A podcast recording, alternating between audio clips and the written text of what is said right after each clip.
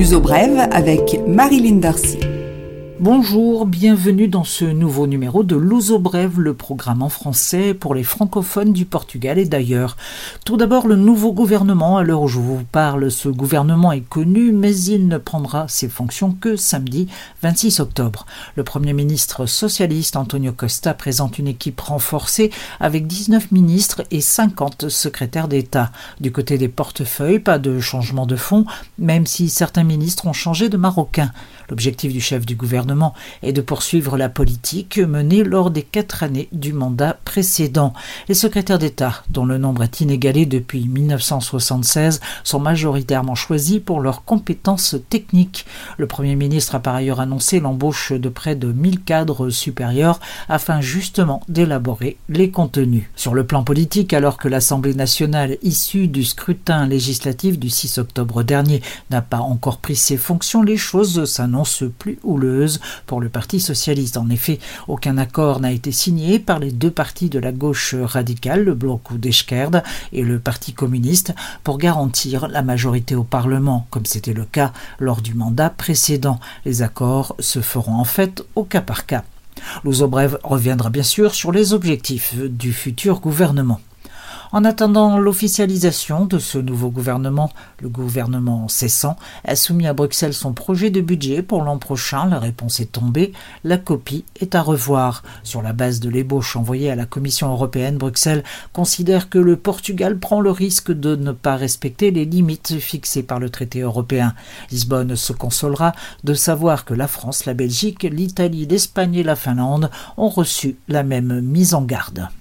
Se loger dans Lisbonne ou sa région coûte cher, nous le savions, mais les derniers chiffres rendus publics ne laissent plus aucun doute. La location d'un appartement pour une famille pèse pour près de la moitié sur son budget, 46% exactement, avec des pics à 58% dans l'hypercentre de la capitale pour l'achat et 67% pour la location. Le maximum recommandé au niveau mondial est un taux de 35%. L'étude a été réalisée par l'Institut des sciences sociales de l'Université de Lisbonne et porte sur les années 2016 à 2018. Le week-end prochain, nous changeons d'heure pour passer à l'heure d'hiver avec à la clé une heure de sommeil en plus. En effet, quand il sera 2 heures du matin, il sera dans la réalité une heure, mais les jours vont vraiment paraître plus courts. La page des entreprises, la première éolienne flottante marine, sera bientôt installée au niveau de Viana do Castelo, à 20 km des côtes. La première des trois structures qui composent l'éolienne a quitté l'Espagne où elle a été fabriquée. La technologie utilisée permet un ancrage au plus profond. Ce sera la première éolienne océanique de l'Europe occidentale. Le projet est réalisé par un consortium composé principalement du portugais EDP Renovables et du français Engie.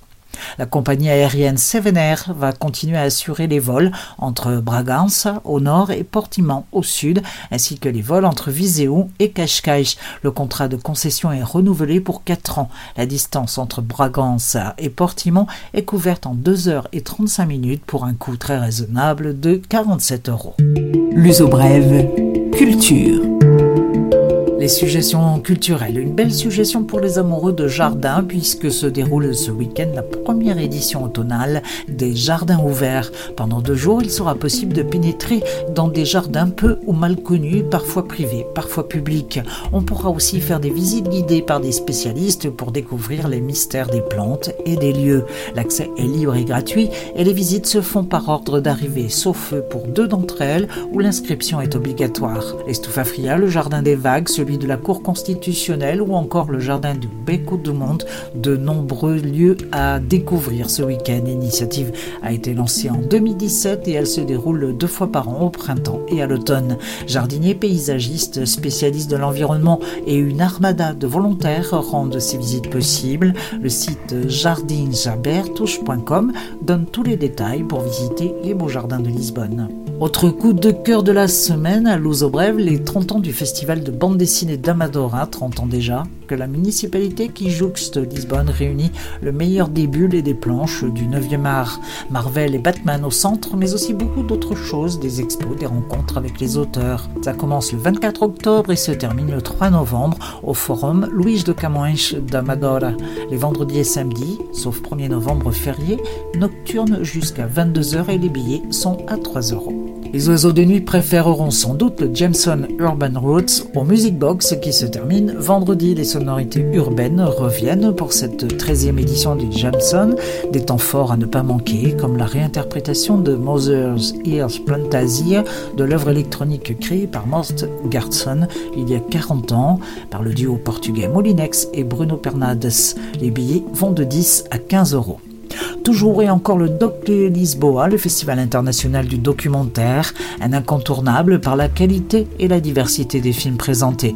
Plusieurs salles, Culture Geste, Saint-Georges, Idéal, Cinémathèque, une programmation dense, touffue, mais toujours des films coup de poing. Le Doc Lisboa se termine dimanche 27 avec le film Susanna Davo de la réalisatrice Louisa Homain le parcours de la géographe luso-française, une aventurière du siècle XX portée par sa passion. Et question cinéma, deux films à l'affiche dans les salles portugaises, Place publique d'Agnès Jaoui et Le mystère Henri Pic sous le nom de A Bibliothèque dos Livros. Enfin, la continuation de la Festa do Cinema Français qui est à Porto jusqu'au 27 octobre au théâtre Rivoli.